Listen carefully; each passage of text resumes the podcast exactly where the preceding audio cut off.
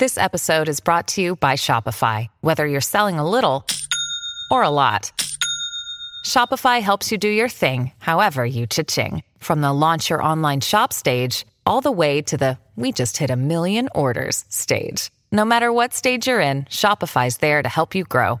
Sign up for a $1 per month trial period at shopify.com slash special offer, all lowercase. That's shopify.com slash special offer.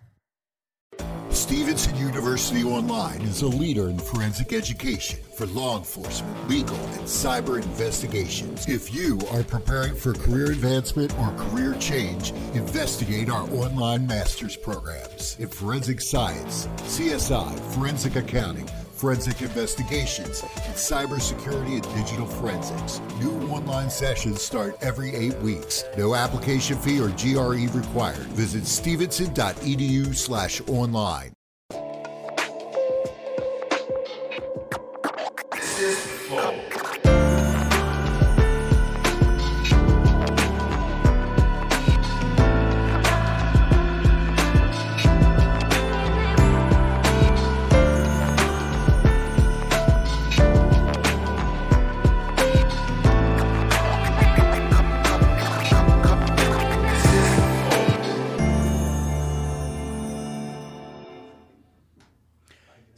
Começando mais um Flow. Eu sou o Monark, do meu lado o Igor.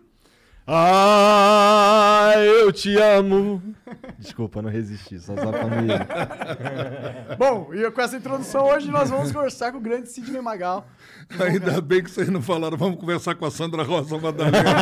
Porque já me chamaram várias vezes no aeroporto assim, Sandra Rosa, de que é isso, bicho? Não, não é tão assim a coisa, mas agradeço, ó, eu te amo. Eu também amo vocês pelo trabalho, a juventude de vocês está sempre produzindo coisas boas e levando muita alegria para as pessoas, que é a intuição sempre minha quando começo a cantar no palco. A intenção e a intuição, né? E eu estou muito feliz de estar aqui com vocês. Muito obrigado pelo convite. E já passaram amigos meus por aqui também, que ficaram muito felizes, como Leandro Rassum. E eu estou aqui para o que der e vier. Obrigado, cara. Muito Valeu, obrigado. legal. Ah, antes da gente continuar esse papo, vamos só falar pedindo do nosso patrocinador, que é a Flash. A Flash é uma inovação para empresas no quesito de benefícios para os funcionários. Toda empresa, a maioria tem, tipo, vale ticket de refeição, vale transporte, vale não sei o quê. O que, que a Flash faz? Ela unifica todos os vales num cartão só de crédito que você e o seu funcionário vai poder utilizar aonde ele quiser. Tipo, você empresário já tem uma grana que você paga pro seu funcionário de benefícios, entendeu? Só que agora você dá os benefícios tudo quebradinho, ele tem que ter um monte de cartão, é mó ruim, entendeu? Então para ele seria muito melhor se você só simplificasse a vida, contratasse a Flash, porque a Flash é um cartão, você pode pôr todos os benefícios nesse cartão, é válido para E é um cartão de crédito. e é um cartão de crédito, Mastercard, aceito em milhares e milhões de estabelecimentos. E, e para o propósitos do governo tal, é válido sim como um negócio ah, de benefícios tal. Você ainda vai estar na lei, tá bom? Então, entre em contato, se você trabalha com uma empresa, fala para o seu chefe entrar em contato com, com a Flash. Se você é um empresário, entre em contato com a Flash, porque é melhor para o seu funcionário, é melhor para você. Então, por que não fazer, né? Manda ver. É isso. É isso.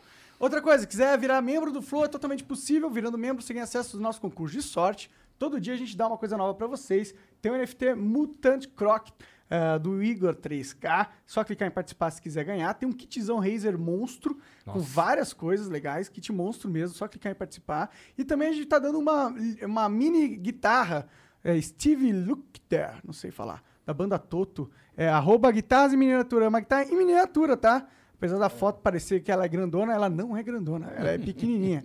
só para enfeitar, tá bom? Então é isso. Vá lá, vire membro e clique em participar. Se tiver sorte, você ganha, tá? Outra coisa, qual é o emblema de hoje, Jean? Ó! Caralho, isso daí é Os o... bons tempos, né? meu? é. Magrinho. As mãos continuam as mesmas, mas os meus cabelos. Tinha um comercial que era assim. Mas o estilo continua o mesmo. Lógico, É. a gente não perde a elegância. Tá certo. E, pô, se você quiser resgatar este emblema, é só nas próximas 24 horas e o código é ah, Galã Raiz, tá? Galã Raiz. Vai lá no nosso site, é de graça, é só criar uma conta lá. E agora tem o mercado de emblemas, tá? Se você resgatar um emblema e amanhã você não, não quiser ter mais ele, você pode vender para quem quer ter este emblema. Ou se você quer ter um emblema do passado aí que já rolou e você não resgatou, vai lá no nosso site e compre de alguém que já resgatou, tá? É uma oportunidade de você eh, ganhar dinheiro vendendo emblema ou ter o teu emblema preferido que você não teve a oportunidade de resgatar, tá bom? Vai lá que já tem muita gente participando desse mercado, ele tá aberto para todo mundo, não precisa ser mais só selecionados, entendeu? Então é isso. Outra coisa, manda mensagem pra gente. 10 mensagens é o nosso limite. A gente tem ah, 400 Sparks, é o preço. 20 segundos de áudio e vídeo você pode mandar pra gente. Você vai aparecer na tela aí se você quiser, tá? E se você quiser mandar uma propaganda no final do episódio, a gente lê uma única propaganda. Custa 50 mil Sparks. Você pode mandar áudio e vídeo até um minuto, tá bom? Segue o Igor, segue eu, segue o Sidney Qual, Magal. qual, qual que é o teu Instagram, Sidney? Sidney Magal Oficial. Moleza. É, moleza. Essa moleza. Então- Só tem o Sidney Magal, né? É, verdade. com certeza. Eu costumo brincar sempre, falar que eu e Ney Mato Grosso somos dois artistas com características tão fortes que a gente pode se dar o luxo de falar que somos só nós. É verdade, é verdade. verdade. Ó, se bem que o irmão do Jorel lá, o desenho animado, tentaram É fazer uma, uma mistura ali de Steven Seagal É, com, com Steven Magal ou, né, Sidney, com Sidney é. Steve Magal o nome. Steve Magal. É. eu falei Magal porque eu já coloquei no... Aham. Gringo, no é gringo. Steve Magal. E o, e o Steve Magal é muito foda. ele tá aqui assim em pé, de repente ele levanta o dedo, vem uma- um falcão e leva ele embora. É muito foda. Ele é pica. Mas Eu adoro esses desenhos e essas coisas quando sugerem o meu nome, obviamente, a gente fica super feliz. Mas né? eles foram falar me contigo ou foi sem não, querer? Não falaram nada. Aliás, essas coisas acontecem muito. Vocês sabem que vocês lidam com esse lado comercial também. Eu, por exemplo, a Galinha Pintadinha, eles fizeram uma homenagem com a Galinha Pintadinha, fazia, cantando Meu Sangue Ferro por Você.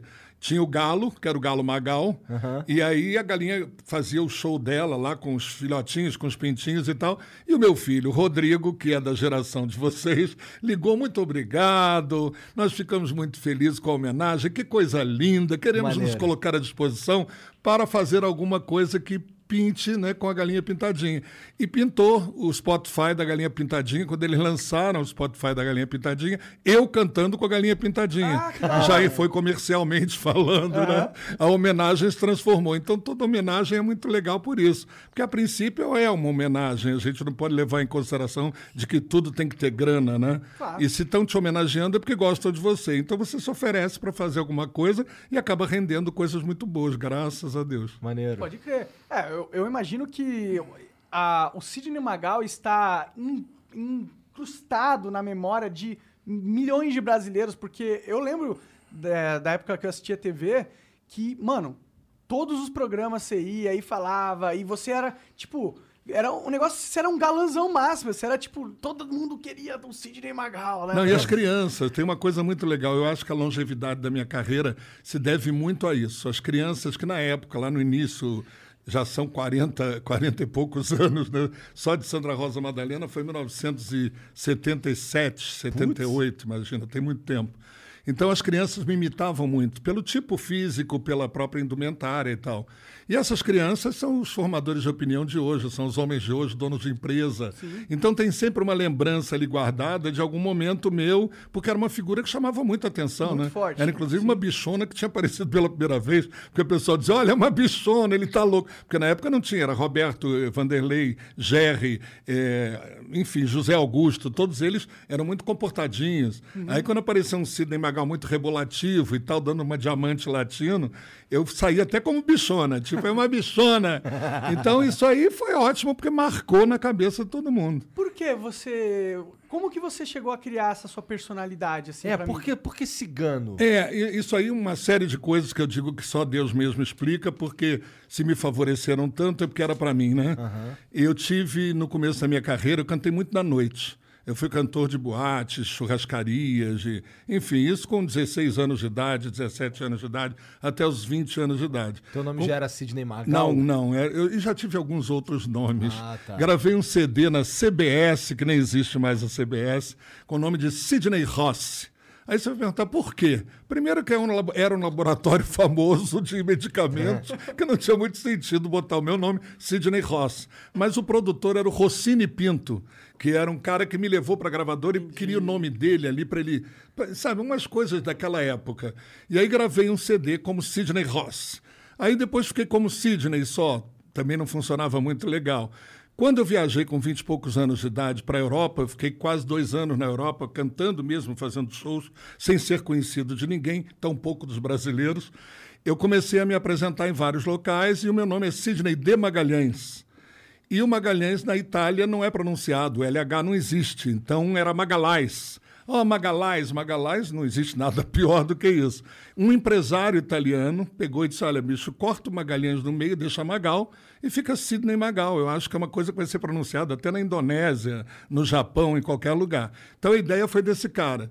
Agora, quanto ao meu estilo, quanto a tudo isso, foi, foi nascendo no palco. Eu podia soltar literalmente a franga em cima do palco, então comecei a botar roupas coloridas, brinco, cabelo encaracolado, cantar. Eu usava uns saltos de sapato, você vai dizer para quê, né? Que eu já tenho 1,90m. É, é alto. Eu usava 9 centímetros de salto, eu ficava com 2 metros no palco e com roupas coloridas e tal. Eu chamei muito atenção lá fora por causa disso, sem fazer nenhum sucesso. E acabei voltando para o Brasil com essa performance. Comecei a cantar de novo em churrascarias, em boates, e aí nesse momento eu fui descoberto, aí já era 1973, 74 por aí, e o meu primeiro disco foi em 76 se te agarro com outro te mato, a música odiada pela Lei Maria da Penha. É. Mas eu nem canto, eu nem canto mais nos shows, bicho. Fizeram uma comigo que foi muito triste mesmo, eu fiquei muito chateado. Colocaram na internet uma pessoa que tinha sido assassinada, uma mulher por um homem, e ela estava, o, o cadáver dela estava lá no, no, no local e tal, e aí colocaram uma montagem, obviamente, colocaram uma fitinha com o nome da minha música, Se Te Agarro Mato, e prenderam no pé dela e disseram, Sidney Magal, muito obrigado pelo conselho. Caralho. Bicho, isso foi uma ducha pra mim, tipo, maldade pura, Maldade né? pura. Maldade pura. Porque era uma coisa de força de expressão. Se te agarro com outro, te mato, Sim. te mando umas flores. E, enfim, era uma coisa da época, né? É um sentimento. Aí né? eu parei de cantar, mas faço questão em todo show, quando eu falo, todo mundo canta, canta. Digo, não vou cantar, não, que eu não tô afim de ganhar um pepino pra cima de mim aqui. É foda. A gente tá vivendo um mundo meio chato nesse sentido. Muito mas- chato. pra Nesse caralho. sentido é muito chato. Sim, sim. E só vocês mesmo, pessoas inteligentes e jovens, não é porque estou na presença de vocês, é que podem dar um pouquinho de basta nisso, porque isso está provocando muito atrito entre as pessoas, sem necessidade, né? Eu vou dar um exemplo aqui que minha mulher deve estar na hora que ela ouvir, ela vai querer me matar. Mas, por exemplo, é, um shopping lá de Salvador colocou todos os Papai Noel, Papai Noel em todas as lojas, em todos os lugares, negros, porque a Bahia, sem dúvida, é um, o estado, acredito, com mais negros no Brasil. Né? Tem uma história maravilhosa, eu tenho o maior respeito por qualquer ser humano, independente de cor, religião, qualquer coisa. E aí, minha netinha foi ver o Papai Noel passeando no carro da Coca-Cola. E era aquele Papai Noel gordo, de barba, branco, papapá, papapá. E aí ela fez o comentário, ela disse, ah, o Papai Noel tem só dois anos, Papai Noel... Aí a menininha do lado que estava maior disse assim, é, mas ele é branco, os do shopping são pretos. Aí eu peguei e disse, gente, para que criar esse tipo de questionamento ou de ah, ter embate entre as pessoas? Que vai chegar uma hora que vai dizer, ah, mas o teu é preto, o meu é branco, azar o seu, problema é seu. Não, o Papai Noel foi criado lá na Escandinávia, sei lá onde. nem é uma construção entendeu? Onde só, tinha, onde só tá tinha uma população branca e, obviamente, em cima daquilo se criou a imagem dele. E eu acho que essas coisas são muito perigosas hoje. Eu não gosto de falar nesse assunto porque fica parecendo que é racismo, ou é homofobia, ou é isso ou aquilo. Mas o exagero é porque nem sempre são as pessoas inteligentes que podem falar sobre isso ou ouvir isso. Então fica problemático. Você falou muito bem, está muito chato. Tá, muito cria- chato. tá criando um, um- ambiente que as pessoas não querem mais falar o que pensam, não querem mais cantar as músicas antigas por causa de uma É. patrulha. Não tem nada a ver, meu. Não A tem nada a música ver, porque é- você pega as atuais, por exemplo, e a gente, eu ouço de vez em quando, ou quase sempre, você pega alguns que falam como Rita, como é que é? Aquela música da Rita famosa. Rita, sua desgraçada, é, volta pra mim que eu te perdoo a facada. Hein? Eu digo, e ficaram chateados com se agarro com outro te mato.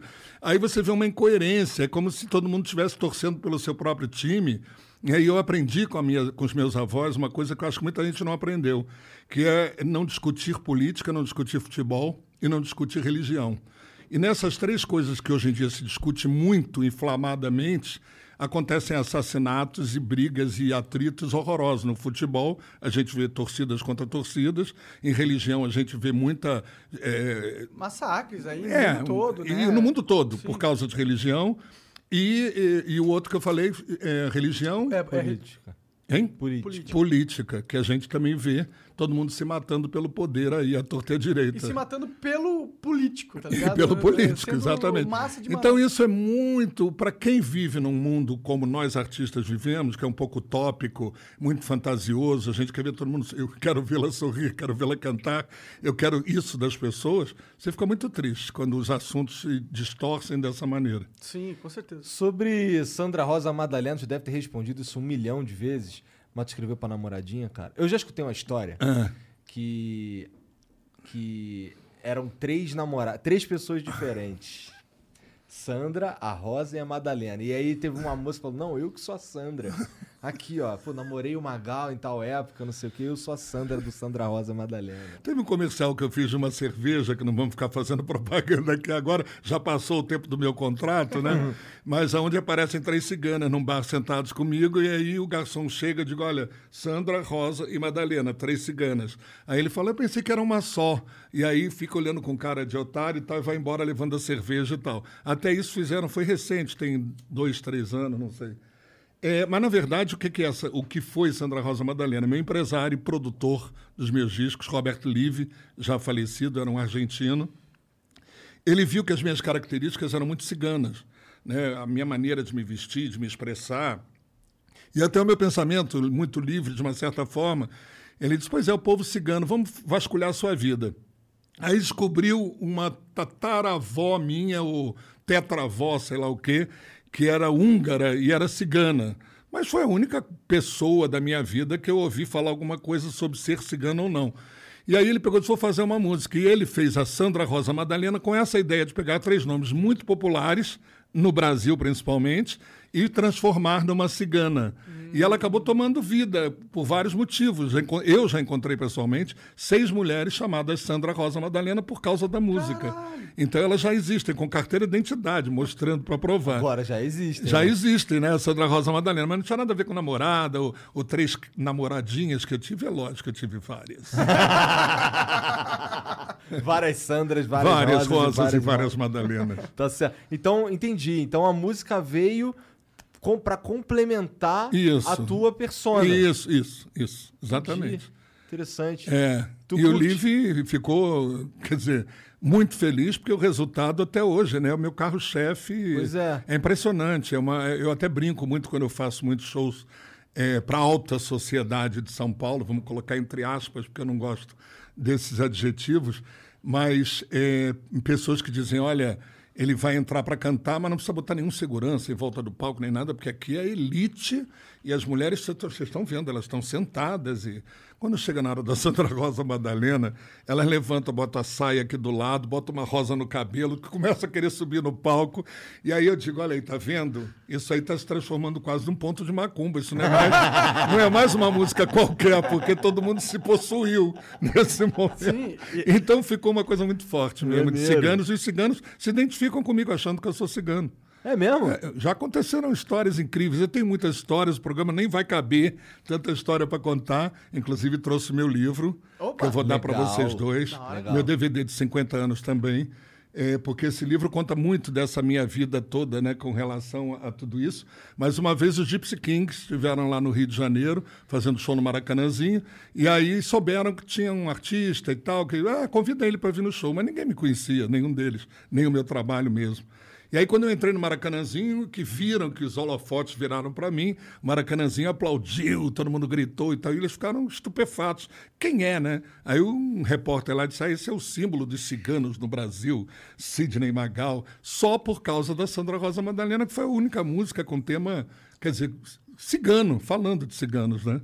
E aí ficou uma coisa, eles vão, no, eles vão nos shows, falam em dialeto comigo, eu digo, gente, desculpa, não, eu não falo dialeto, eu, eu não sou cigano legítimo e tal.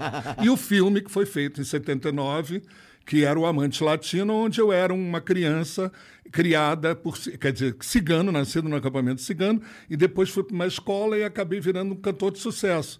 E aí tudo isso misturando, todo mundo ficou com aquela coisa, ele é cigano, ele é cigano, ele é cigano. Eu não sou um cigano legítimo, agora tenho verdadeira admiração por causa daquele antepassado lá do passado. Aham. E tu curte ser ator também, cara? Bicho, eu curto tudo que eu pense pelo menos que eu possa fazer bem e que eu possa me jogar. Então, todos os convites que eu tive, já tive quatro musicais feitos, eu já tive quatro novelas, eu já tive. Eh, você vai dizer tudo de quatro? Eu vou dizer, não, nem tudo. mas, mas já tive, assim, filmes, eh, enfim, muita coisa que me convidaram e eu fui e me joguei, porque eu disse: caramba, você, a Bibi Ferreira te liga, né, Monark? Liga para você e diz assim: Monark, você quer fazer aqui um, um rock santeiro? Você vai ser o rock no meu musical com atores de primeira linha. Gente, um convite desse da Bibi Ferreira, você não diz não nunca, né? Aí você diz, não, vou sim. Aí chego lá, foi o que aconteceu. Eu fiz esse musical com Bibi Ferreira e, os atores eram maravilhosos, Nessete Bruno, Milton Gonçalves, Rogéria, eh, Bem-vindo Siqueira, Agildo Ribeiro, imagina. E eu lá, sem a mínima experiência de teatro, fazendo um personagem principal de um musical. vez? Não, foi a segunda. Eu já tinha feito Sweet Charity, que foi um musical maravilhoso onde eu fazia dois personagens. Fui elogiadíssimo pela crítica e crítica do Rio de Janeiro. Bárbara Eliadora e Max Sem Luís, que eram dois críticos ferrenhos.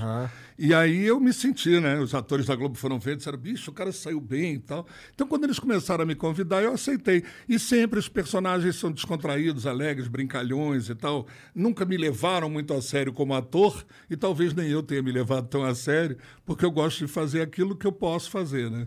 Quais novelas que tu fez, tu lembra? Eu fiz, a primeira que eu fiz foi Ana Raios é Trovão, na Manchete. Caralho, essa daí é das antigas. É, e eu fazia Dolores Estrada, que era. a- a- a- me fugiu o nome dela agora. Tamara Taxman. Ela tinha um namorado peão que era eu, o namorado peão. E aí, lógico, o Jaime Monjardim, na época, disse: Jaime, como é que eu vou interpretar? Eu nunca tive no campo, nunca tive fazenda. Como é que eu vou fazer? Ele disse: seja você. Eu digo, mas eu sou Magal. Imagina, eu nunca vi um peão chegar pro boi e dizer, comigo, vamos! Entendeu? Eu digo, não sei como é que vai ser isso. Ele disse, seja você, porque vai ser legal.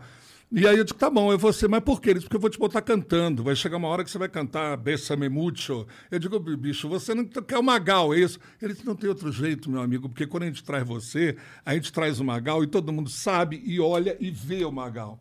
Então não tem jeito, você vai ser sempre o Magal fazendo alguma coisa. Mas isso é verdade. Pois é, e aí em cima disso eu fiz isso, depois fiz O Campeão na Band, que foi uma novela com os atores, se eu te falo, tu cai duro para trás. Era Marília Pera, era, eh, enfim, eh, Sérgio Mamberti, eh, Natália Timber, era esse nível. E eu fiz a novela inteira.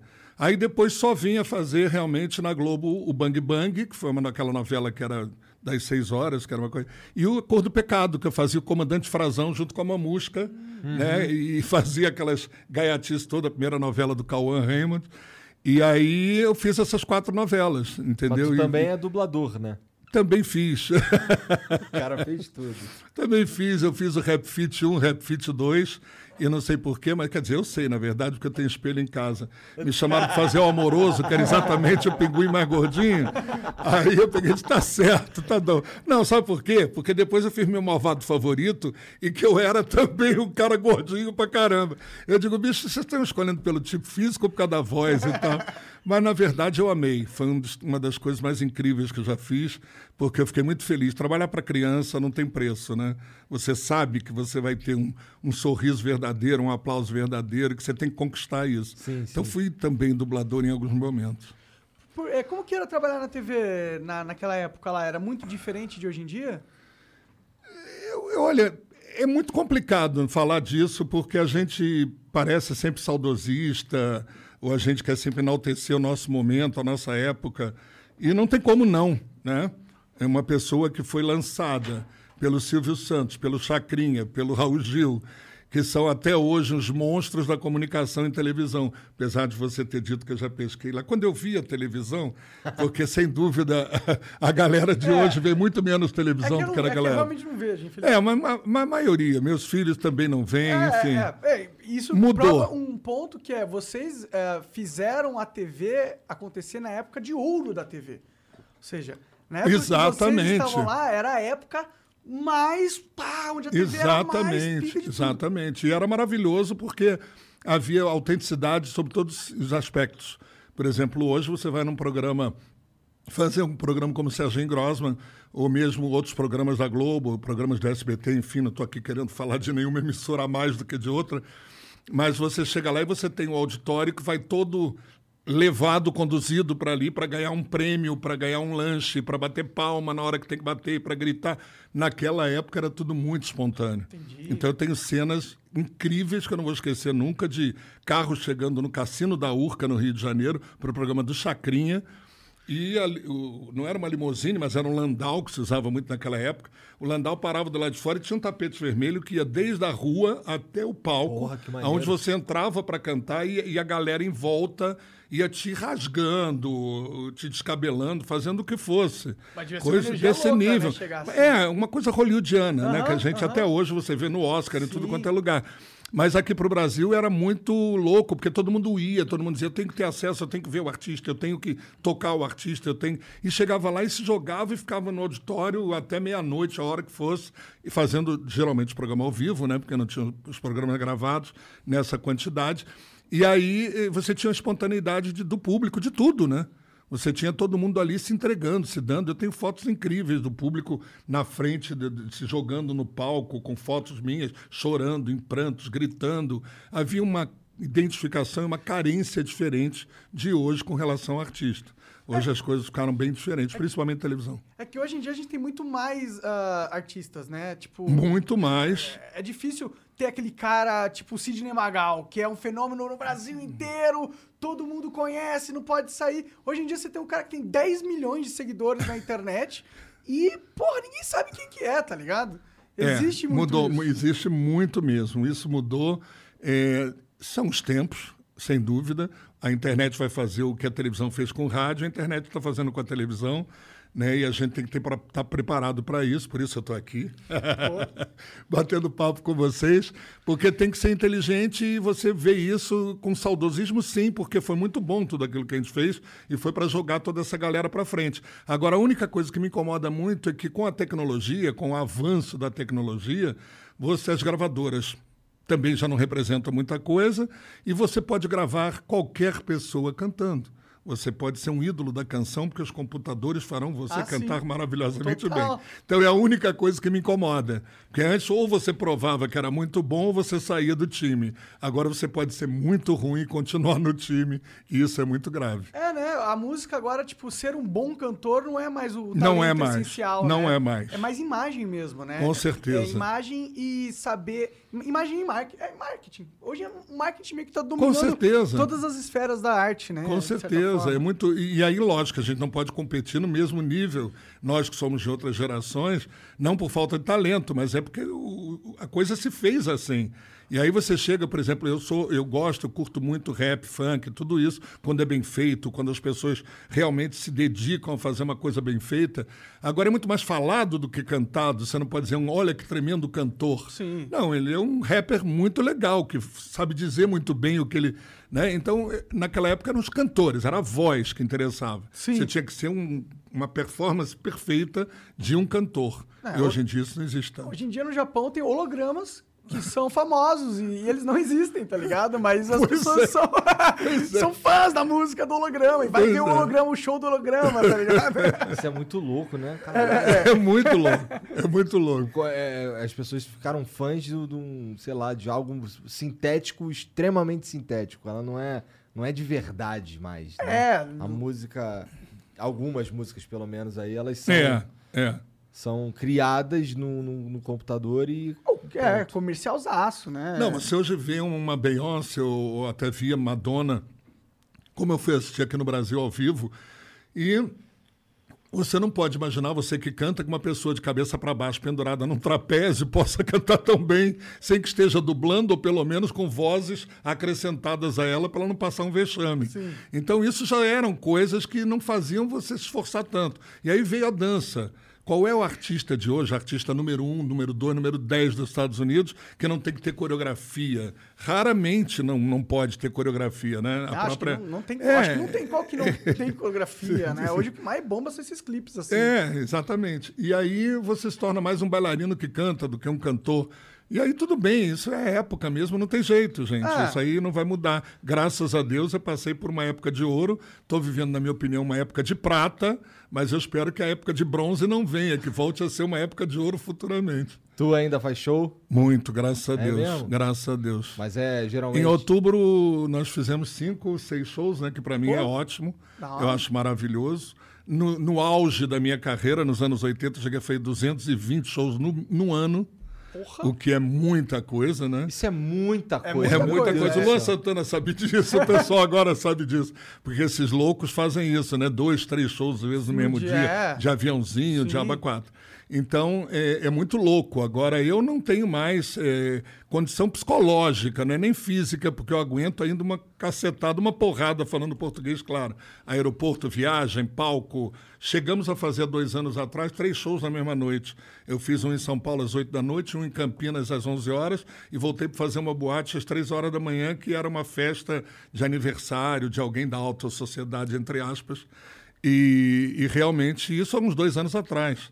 Eu estou com 71 anos, então você imagina que ainda dá para fazer aí. loucura, mas Aham. eu não quero mais. Na minha cabeça não cabe mais. Eu imagino que... O que, que passa hoje na sua mente de prioridade, assim? O que, que você gostaria de dedicar o teu tempo mais? O que eu estou fazendo? Eu sou uma pessoa que Deus me guiou muito eh, sem usar religião, porque eu também não faço Virginia is for eaters and drinkers, all kinds of eaters and drinkers, for oyster shuckers and slurpers. Winery samplers are all day wine drinkers, brewery hoppers and distillery sippers, for those who order grits and those who order cheese grits. We all know what the right way to order is. For barbecue triers who turn into finger lickers and meat off the bone suckers. Mm. All right, all this talk of food is making me hungry. I gotta go get some mac and cheese. Like I was saying, Virginia is for all sorts of food lovers. So come love it for yourself. apologia de religião nenhuma, mas foi muito bom comigo. Deus que eu chamo é a natureza, são as forças maiores que a universo, gente não tá. identifica. É o universo. Mas o universo conspirou muito contra, a favor, a meu favor. Eu sempre tive muita noção do que eu sempre quis fazer. Então, eu sempre vi a minha carreira como uma coisa que poderia acabar no primeiro ano, no segundo, no terceiro, no décimo, e vai- são 55 anos já de carreira. E eu sempre achando que chega um momento que é o momento. E tem uma coisa muito legal que vocês vão ver num documentário, que vou aproveitar para fazer a propaganda. Por favor. O meu documentário breve estará aí, vai passar na vai para- passar no Globo News e no Canal Brasil. Né? Vai ser lançado, já está pronto. Foi para o Festival de Gramado, gan- ganhou o Kikito de Ouro de mo- melhor montagem. Porra, legal. É um documentário que fala muito sobre a minha vida, sobre tudo, as- quase tudo que está no livro, ali nesse livro que eu vou deixar com vocês. E aí eu acho que esse é um momento de, graças a Deus, estar sendo homenageado e falado ainda. E que eu tenho que agradecer muito isso, porque eu falei, gente, agora está num momento perigoso. A minha música Me Chama Que Eu Vou, por exemplo, eu não posso mais cantar olhando para cima. Né? Se não chama mesmo, vai que vai. né? Entendeu? Vai que chama. Não posso mais. A gente tem que ter a real disso. Saber que me chama que eu vou, tem que fazer aqui. Se me chama que eu vou, não, né? Então, eu chego a esse nível de Mas baixo diferença. também, né? Esse pois é, também. que eu vou. Me chama que eu vou. Agora, mas não, eu quero ser cremado, então é aqui no mesmo nível aqui. Mas o, o lance é que ali no documentário deixaram bem claro. É, me chama que eu vou, é o título do documentário. Sidney Magal Lhães. E foi colocado dessa forma exatamente por causa dessas duas personas, vamos dizer assim, que é uma pessoa que sabe que a carreira, num certo momento, vai estagnar, vai parar, ou vai diminuir muito, ou vai ficar o meu trabalho, obviamente, e que eu estou muito preparado para isso. Então, qual é a minha prioridade agora? Eu estou com uma neta que fez dois anos anteontem, e que mora praticamente comigo por causa da pandemia.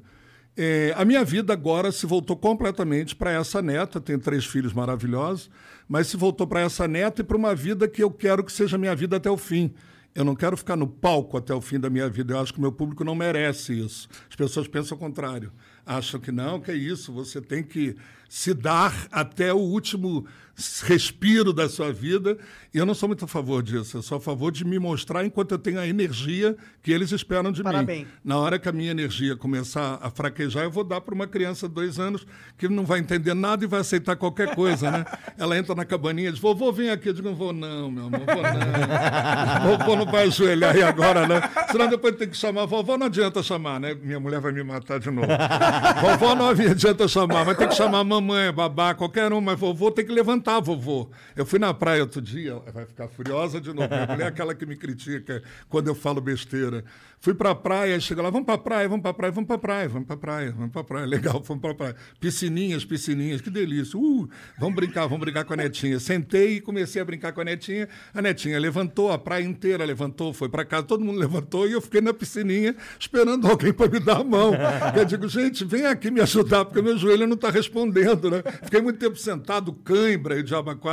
Eu digo, caramba, aí como é que no palco você ainda dá? Eu digo, porque o Sidney Magal tem a energia que as pessoas ainda precisam receber.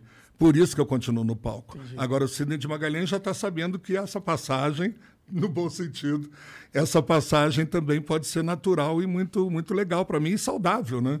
Eu não quero ficar me sentindo uma estrela fora do palco. Eu sou uma estrela no palco. Na hora que tirarem o palco de mim, eu volto a ser um ser humano como qualquer outra pessoa. Entendi. E o que, que você faria quando você se aposentar? Qual que é o que, que você imagina você fazendo? Você gostaria, por exemplo, eu tenho uma pira de ir para um lugar afastadaço. É porque você é jovem. Sítio. Quantos anos você tem? 31. Ah, que maravilha. Eu, eu também tinha tantas vontades. Agora, a minha vontade é fazer exatamente o que o peixe faz. Nada, nada, nada, nada. E ficar observando, curtindo, admirando tudo que minha neta pode me dar e que as novas gerações podem me dar. A própria música, o próprio teatro. Eu adoro ver as pessoas crescendo como pessoas, como profissionais. Isso me dá muito prazer. Então, eu não quero fazer mais nada. Eu quero ser espectador de tudo aquilo que eu já vivi. Pode crer. Eu não tenho vontade de fazer uma mais TVzona, nada. um poltronona. Com certeza, cervejinha. eu falei que a minha, meu, meu sonho de consumo era virar Dorival Caymmi, né? Também fui esculhambado por causa disso, porque eu disse, eu quero uma rede. Eu quero ficar ah. deitado embaixo de um coqueiro, tomando água de coco, ouvindo as músicas que eu sempre curti. Melhor e, vida. Sabe, para mim será a melhor vida mesmo, porque não para uma pessoa de 31 anos de idade que faz isso brincando uma semana, vai como ele, vai a bora bora, vai. Não falou nada. Tô te sacaneando que você falou que adora a Bahia, que gostaria de viver, vai a bora bora, eu... vai à Indonésia, vai... Não, não é nada disso. Eu quero só um pouco de tranquilidade, não ter que me preocupar com mais é, o Sidney Magal, vamos dizer assim. O Sidney Magal sempre deu muito trabalho. Tem Imagina. que ficar elegante, bonitinho. Agora não, né? Agora já escolha bem um pouco não, mas Tá, o estilo tá, tá em dia. Não, ainda tá, ainda é, tá. É, mas, e daquela época lá que você... Como, quando, como que foi essa... O que que te catapultou? Foi a, a música... E aí a música e a TV. Como é que a TV chegou? É. Foi por causa da música? Tá no livro eu sou prolixo. Eu sou, gente, eu sou prolixo pra caramba. Mas minha mãe, ela cantava maravilhosamente bem. E ela queria ser cantora de qualquer jeito. Ela morava no Rio de Janeiro. Depois eu vou fora do por ar. Favor, por favor. Eu vou autografar para vocês. Só que eu queria saber o nome correto para depois não dar vexame. Aí, o que que acontece? Minha mãe foi podada pelo meu pai, porque naquela época ser uma cantora não podia se imaginar isso. E ela cantava maravilhosamente bem. Então ela me incentivou e me motivou. Na família, tinha um tio-avô que era compositor da Carmen Miranda. Sou primo do Vinícius de Moraes. Minha mãe é prima irmã do Vinícius. Tudo, tem até foto da família toda reunida aí no Caralho, meu livro. Caralho, legal. É, Vinícius é primo da minha mãe direto, ou seja, a mãe dele era irmã de minha avó. Eu cheguei a conviver uma época no Rio de Janeiro com ele Cheguei a pedir música para ele, achei que ele não quis dar porque ele achou que eu era um cantorzinho, mas não foi nada disso. Ele me deu um toque genial, isso está dito no livro também. Ele disse: bicho, se eu tenho a tua imagem, se eu tenho essa cara de garanhão latino, eu vou querer sentar no banquinho e cantar bossa nova. Você tem que partir para o popular, não fica querendo fazer MPB pura, porque não é a hora. E aí eu achei que ele estava me descartando, mas ele estava me dando um conselho que eu utilizei muito bem, né? Então, tudo isso é, fez com que eu fosse me interessando. Minha mãe queria jogar para mim tudo aquilo que ela sempre sonhou para ela. Então, começou a chamar pessoas para me empresariar, me levar para boates, para cantar. Então, eu comecei a tomar gosto, todo mundo aplaudindo, admirando, mulheres e mulheres e mulheres. Uma, coisas boas, né, que não fazem falta, que, não, que fazem muita falta a gente. E isso tudo me levou. E um irmão da minha mãe, Hugo Brando, que era ator e cantor, de programas humorísticos e tal, que me levou também para a televisão, através dele, ele me levou vários programas. E aí eu comecei a fazer já com 15, 16 anos de idade. Quando a TV ah, Globo ah, então inaugurou, cantei no primeiro programa que a Caralho, TV Globo. Caralho, que da hora, mano. Como tu tá velho. não, não, não. Estava aqui assim, ó. Estava na letreira assim, lá dentro da cabeça. Puta, bicho. Por isso que eu trouxe o livro. Eu digo, eles são muito jovens, não são obrigados a saber dessa baixaria toda. Não, mas é muito foda, cara. Você, você viveu o. Quanta história, cara. É, cara. Porra. Pô, o cara viveu o nascimento da Globo. Basicamente. né? Exatamente. Como que era a Globo lá nos primórdios? Ah, é, era... É difícil falar, porque eu também estive na TV Rio, na TV Excelsior, que ninguém sabe. Essas aí, essa daí eu nem peguei, cara. Pois é. E eu, e eu ia, né, deslumbrado com aquilo tudo, porque era tudo novidade para mim. E, mas era, era, era legal, era, era muito diferente. Os interesses hoje, hoje a coisa é muito comercial demais. Então você se sentia mais envaidecido pelos elogios do passado do que os de hoje. Você sabe que você pode mais ser elogiado quando você dá muito lucro, né? Ou não. É. E naquela época não, era pelo teu talento. Pô, esse cara canta. Eu comecei cantando num programa na TV Tupi que chamava A Grande Parada. Era um programa apresentado pelo Jerry e pelo Vanderlei, que eram dois ídolos do momento que estavam saindo da Jovem Guarda com aquele nome todo. Esse programa era uma parada de sucesso. E eu não tinha, nem era conhecido como CD Magal, não tinha o menor sucesso. Só que alguns cantores não podiam ir cantar as músicas porque tinham compromissos. Caetano Veloso, Gilberto Gil, Roberto Carlos. Caralho. Essas pessoas não iam. E aí diziam: olha, chama aí um cara para cantar. A música deles, e era eu, né? Entendi. Eu chegava e cantava a música do Roberto, música do Gilberto Gil, do Caetano Veloso, e com orquestra, com tudo, eram programas fan- fantásticos. E eu também fiz esses programas no começo da minha carreira. Então eu fiz muita coisa, bicho. Eu, eu, eu, eu me joguei. Agora eu te digo uma coisa: o grande barato para mim foi ter achado que tudo era o Carnegie Hall tudo, desde o primeiro puteiro, falando português claro, que eu cantei, eu subia no palco, meia dúzia de prostitutas, meia dúzia de bêbados, e eu saía dali e dizia, bicho, eu sou demais, né? Arrebentei, eu sou demais. E isso me ajudou muito a, a nunca me achar demais do ponto, né? E saber o que é ser demais. É aquele momento, naquele momento você é demais. né? É, então eu fiz muita coisa, corri atrás de muita coisa, é, mas corri assim, espontaneamente. Nunca parei para pensar. Eu fiquei alguns anos sem gravar, em algumas vezes, mas eu dizia, não vou na gravadora oferecer um trabalho, dizer que eu tive uma ideia brilhante, porque eu não tenho ideias brilhantes. Eu gosto que tenham ideias brilhantes e que me usem para essas ideias brilhantes. Eu sou do tipo do cantor que eu sou intérprete. Eu não sou compositor do meu próprio trabalho nem nada. Então isso tudo foi muito bom para mim, porque eu passei a minha carreira inteira com leveza, com muita leveza e sem medo do amanhã. Isso foi muito importante para mim. Eu não tenho até hoje medo do amanhã, porque além de tudo tenho uma estrutura familiar que é sensacional. Eu sou- imagina, eu sou casado, pode rir, há 42 anos. sou casado há 42 anos com a mesma mulher e sou uma pessoa muito feliz com a minha vida pessoal. Então eu dizia, olha, gente, a carreira na hora que acabar vai ser uma lembrança para a família inteira curtir abraçado no sofá da sala. Total. E com a maior, sem o menor problema de, ah, eu gostaria ainda de estar cantando. Porque Matusalém não, né? Ah, eu, eu espero Porra, que muito. legal, cara. tu, tem uma visão, tu tem uma visão da tua própria carreira muito do caralho. Graças a Deus. E eu acho que o público percebe muito isso.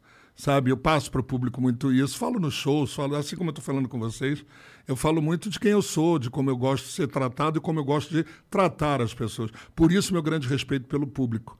Eu devo a minha carreira não ao sucesso e nem mesmo à minha performance, tão somente, mas principalmente pela compreensão do público de me ver como um ser humano que gosta de fazer uma coisa, mas que não foi tomado para aquela coisa. Né? Eu continuo sendo um ser humano que leva a vida adiante. E isso as pessoas me dizem muito quando estão comigo. Eu fico muito feliz com isso. Muito feliz. É, e é. É todo mundo que tem esse presente, esse espírito, né? Ainda mais na mídia, né? Que é um negócio que Ainda mais mexe com a hoje em cabeça. dia, porque É, você pega em o dia tá cara, difícil. você É. pega o cara e diz assim, "Ih, caramba, ele estourou 10 milhões. O cara, uau, que loucura. Sim. Antes não, antes você dizia, caramba, espera aí, eu sou mais um. Você chegou para cantar, por exemplo, falei agora, cantar uma música do, do Gilberto Gil, do Caetano Veloso. Caramba, eu vou cantar música, bicho, eu sou- devo ser muito bom para cantar música desses caras. Hoje não tem isso, hoje o cara está em casa, faz um hit, entendeu? E daqui a pouco ele é que é o fodão. É. E aí é outra história, né? Não tem tempo dele assimilar o que, que rolou entre aquele espaço e o outro. É muito né? rápido, E né? nós tínhamos esse tempo. Por isso que eu acho que tem solidez na carreira da maioria dos meus colegas daquela época. Né? Interessante. Tu, tava, tu falou aí um pouco da tua neta. É, ter uma neta é a mesma coisa que ter um filho? Como é que é? Essa pergunta, bicho, antes dela nascer, eu sempre dizia: jamais vou ter o mesmo amor por um neto que eu tenho pelos meus filhos. Porque eu sou alucinado pelos três filhos. Babão mesmo. Um, uma está com 40, outra com 36, outro com 30, tá assim. 30 não, 33, Rodrigo. É o caçula, o que cuida da minha carreira. É, mas eu fiquei de quatro, literalmente de quatro. Primeiro que minha filha foi muito esperta, ela disse que não. O nome da minha neta é Madalena. então, ela foi, Foi muito, muito esperta. Foi muito esperta. Ela resolveu com o marido que ia botar Madalena, que era maravilhoso. Ela queria Maria Madalena, o marido não quis. É, Coisa de, né, de religião, de história e tal. É, e aí ela botou Madalena. E, e aí não sei, é, é extraordinário. É uma coisa. É exatamente o mesmo amor, não é maior. Porque eu fico pé da vida quando pego um avô que diz: a gente ama duas vezes o neto. Não, mentira.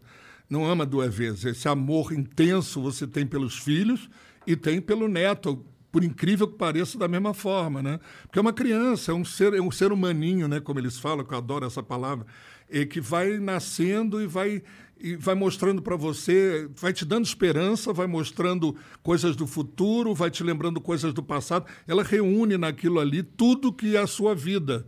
Então, minha mulher e eu estamos literalmente de quatro. Ela fez dois anos agora. Gente, hoje nós estávamos no restaurante chorando por causa dos filhos. Eles foram ver eh, o caminhão da. Já vou falar que nem o Rassum. Já falei, caminhão da Coca-Cola com o Papai Noel. E aí a- o, o brilho dos olhos, a felicidade dos filhos dele e da minha neta, nós choramos no almoço hoje comentando. Tipo assim, e aí elas começaram a chorar. É tão bonitinho. Pareciam dois idiotas. né? Minha mulher disse, vocês vão chorar, é? Porque minha mulher sempre tira um sarro, né? Aí eu digo, lógico que vamos chorar, bicho, porque a vida parece que renasceu nela para todos nós, né? Então isso é muito legal. Então É eu não única acreditava, mas é tão maravilhoso quanto É os filhos. neta? Minha única neta por enquanto. É. o meu filho caçula, diz que quer ter gêmeos, mas ele está casado há pouco tempo, a mulher dele é modelo, está morando em Barcelona, trabalhando em Barcelona. Entendi. Então eles estão com a vida pela frente. Aí eu falei, falar- só espero que eu esteja vivo, né, para ver os netos. Por falar em modelo, é, mulheres bonitas e tal. Cara, tu tá falando que tu tá casado há 40 anos, né? Como é lidar, cara? Como é que foi lidar com essas. com e- Porque assim, tu era um cara extremamente assediado. Olha Acho só. que tu e o Vando, na história da. Bom, a história das calcinhas. É, É, com certeza. O, o Vando era mais libidinoso do que Era, eu. Ele era mais malandro, mais perto, cantava música romântica, fazia carinhas.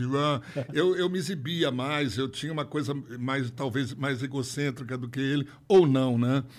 Mas é, foi maravilhoso. Por isso que eu digo que eu não tenho o que pensar e o que reclamar, né? Fui rir da piadinha do Rassum aqui que ele contou para vocês. E eu conto essa piada, rio e brinco a qualquer hora. Vou até repetir a, pi- a piada que eu fiz sem querer na minha casa. Eu fui fazer uma palestra, que eu fiz uma palestra outro dia no Costão do Santinho pela primeira vez. Também, já imaginou virar palestrante agora? É. Seria maravilhoso nessa idade, né?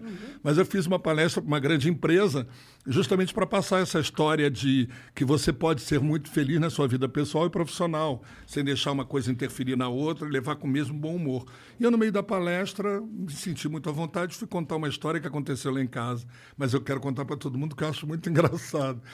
O seu Peru, personagem do- da escolinha, que faleceu com 102 anos, né, há pouco tempo, ele, nós estávamos em casa, meu, meu genro, eh, minha, minha mulher, minhas filhas, não tinha mais gente. E aí a minha filha chegou, abriu a porta, minha filha, a mãe da netinha, abriu a porta e disse assim, meu pai, seu peru morreu. Aí eu virei para ela e disse assim: Eu já falei à sua mãe para não conversar sobre sexo com você. na mesma hora. E eu fui contar isso na palestra, bicho. Minha mulher disse: Eu não acredito que você saiu daqui para contar isso na palestra. Eu digo que eu queria mostrar que a vida tem que ser levada com muito bom humor. Não tem como você não, não, não levar com bom humor, né? E eu fiz questão de contar porque eu morro de rir quando eu penso que eu falei essa besteira. Mas eu falei mesmo para fazer todo mundo rir. Se acabar de rir, eles pararam, pensaram, fez dá uma paradinha que vocês deram agora, tipo. Tá, entendi. Entendeu? É, não, pessoa que se leva a sério demais é muito. Não, mas eu não me levo a sério nunca, bicho. É uma coisa. Eu só sou chato com arrumação. Lá em casa, os é problemas que eu tenho, é- sou, sou doente. Eu tô aqui, você pode ver que daqui a pouco eu vou fazer assim, limpar para a garrafa não, não manchar a mesa. Eu tenho essas doenças. E a minha família não, né? Então eles ficam doidos comigo. Então eu sou o chato. É o cara chato que toda hora Você fica. é o Igor.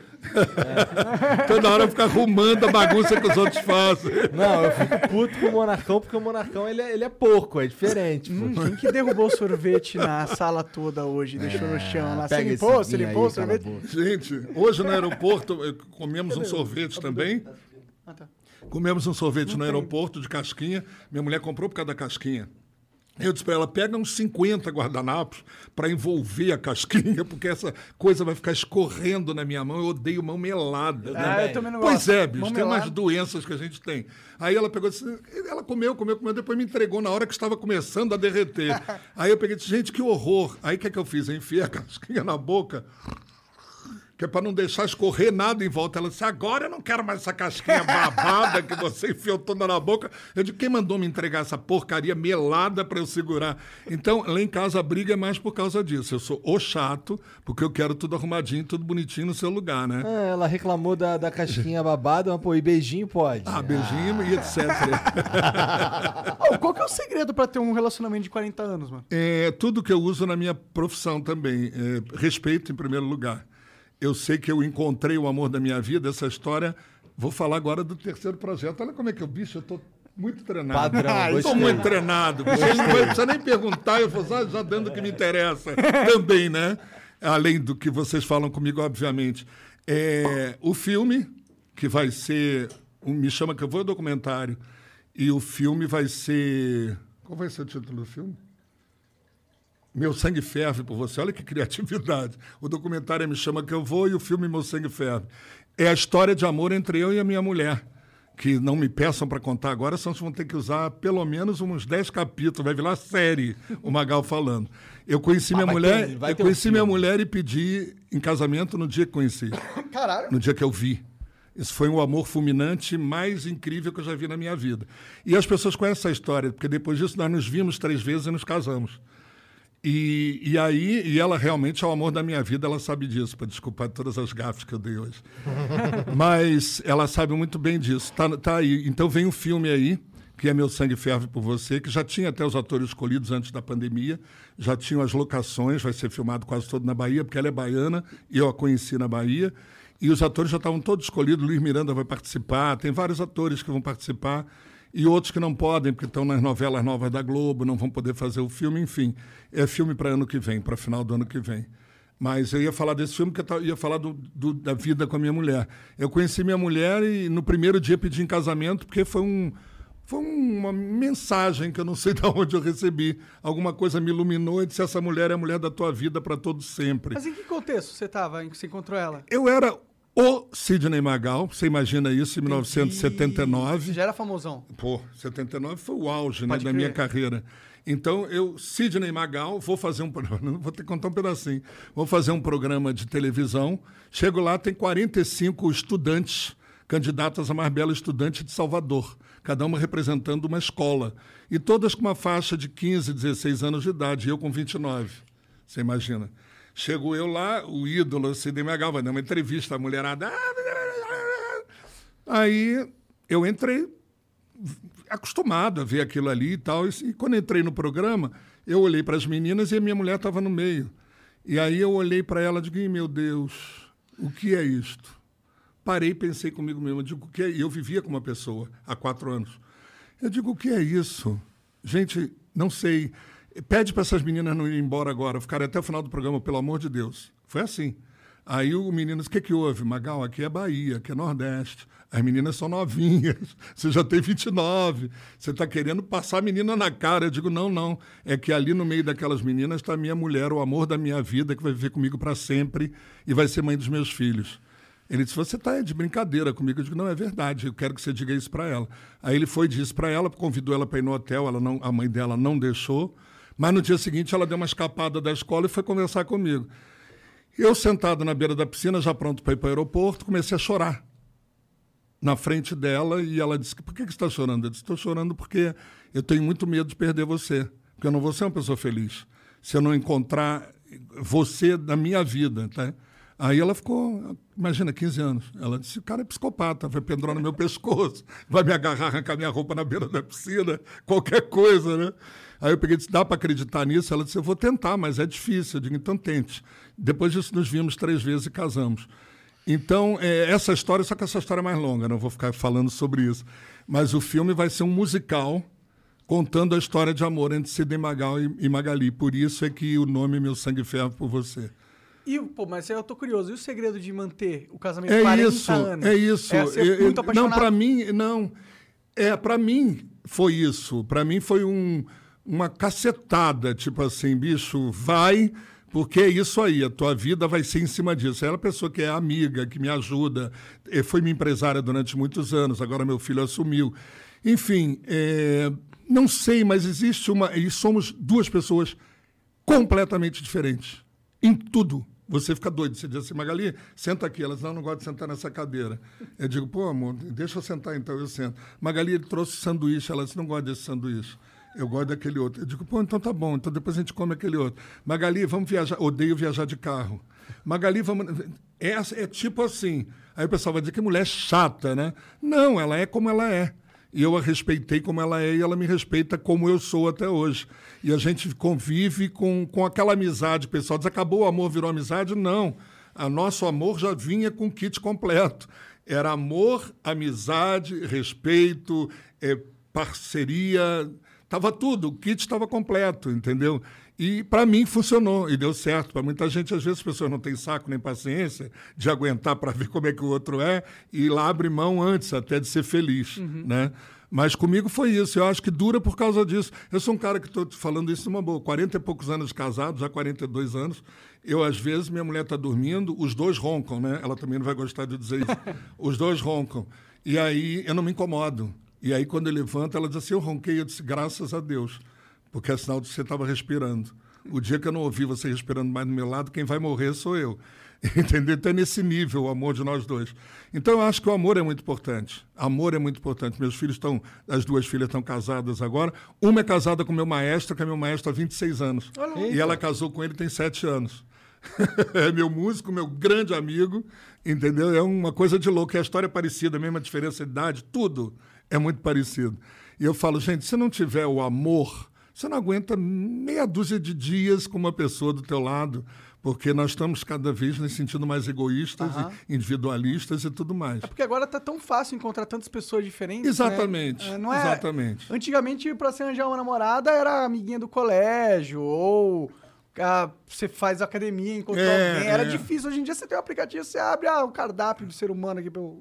Meu filho ficou 12 anos com a mesma namorada, até os 20 anos de idade. 12 anos, que era amiguinha exatamente de colégio, né?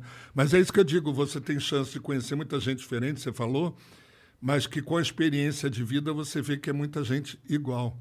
Não é muita gente diferente. Você vai viver com essas pessoas e vai encontrar os mesmos problemas ou outros problemas, mas vai ter constantemente aquela diferença entre um ser humano e outro. E é isso que eu acho que as pessoas não estão muito com saco para se, pra se preparar para fazer. Eu acho maravilhoso estar vivendo há 40 e tantos anos com a minha mulher e ter minha família embaixo da minha asa Sim. e ter controle sobre a minha vida e o público ter um pouco de controle sobre mim, pelo menos em cima do palco. Eu acho isso muito bom. Cara, e, e é muito louco, assim, tu viveu tua vida de um jeito intenso de verdade. De verdade. Porra, de verdade. Você, você casar com uma pessoa em três dias, não sei o que que é mais intenso do que isso, cara. É mais intenso eu olhar para a pessoa e pedir em casamento no primeiro. dia. Isso é muito Isso é mais maluco. intenso, né? É, e, e, de certa forma, é louco como a- o seu sentimento te guiou pra escolher Muito, uma pessoa muito. que, ah, apesar de vocês serem muito diferentes, vocês se dão muito bem, né? Muito, Porque ela muito. poderia ser uma pessoa chatona de verdade, ela Lógico. ser incompatível com você. Lógico. Mas é meio bizarro e, e interessante que não foi, né? É. Que esse sentimento tão grande, tão forte, tão avassalador, te apontou no lugar certo. Exatamente. E, e aí a gente não tem como explicar. A gente fala Deus, a natureza, o universo conspirou a favor. A gente inventa um monte de história para justificar, mas cada história é uma história. Sim, e essa história é bem, bem foda. E esse DVD aqui, tu gravou quando? Tem quantos anos? 2017. Ele participou da gravação também na produção. Foi em 2017, 50 anos de carreira. E Várias tive- participações Oh, legais aqui, né? Ney Mato Grosso, Rincon Sapiência, Flauzino da J Quest, o Alexandre é, Pires. Alexandre Pires e ainda o Milton Guedes. Milton Guedes, isso. Legal. Como é que foi a experiência de gravar esse DVD, cara? Ah, olha, para mim foi um presente que meu filho me deu, porque foi ele que teve essa ideia. Você sabe que nós, cantores populares, populares, não os chamados MPB, né, que tem a sua história preservada para sempre em livros e tudo mais, mas os cantores populares, a tendência de, depois de um certo tempo, serem apagados da história da música popular. Infelizmente. Se você pegar desde Dalva de Oliveira para cá, você vai ver que os mais elitizados, os compositores e tal, ficaram muito mais do que o Melisete Cardoso, do que, enfim, é, intérpretes. Né? Então, como na maioria das vezes nós somos intérpretes, a gente acaba sendo esquecido ou apagado, vamos dizer, pela história da música popular brasileira. E me perdi, porque eu falo muito. É, tá na construção do DVD. Ah, isso. E aí o meu filho, eu, a essa altura, eu nunca tinha feito um, um show de peso. Tipo, eu já tinha feito Canecão na época da Lambada, do Me Chama Que Eu Vou, lá no Rio.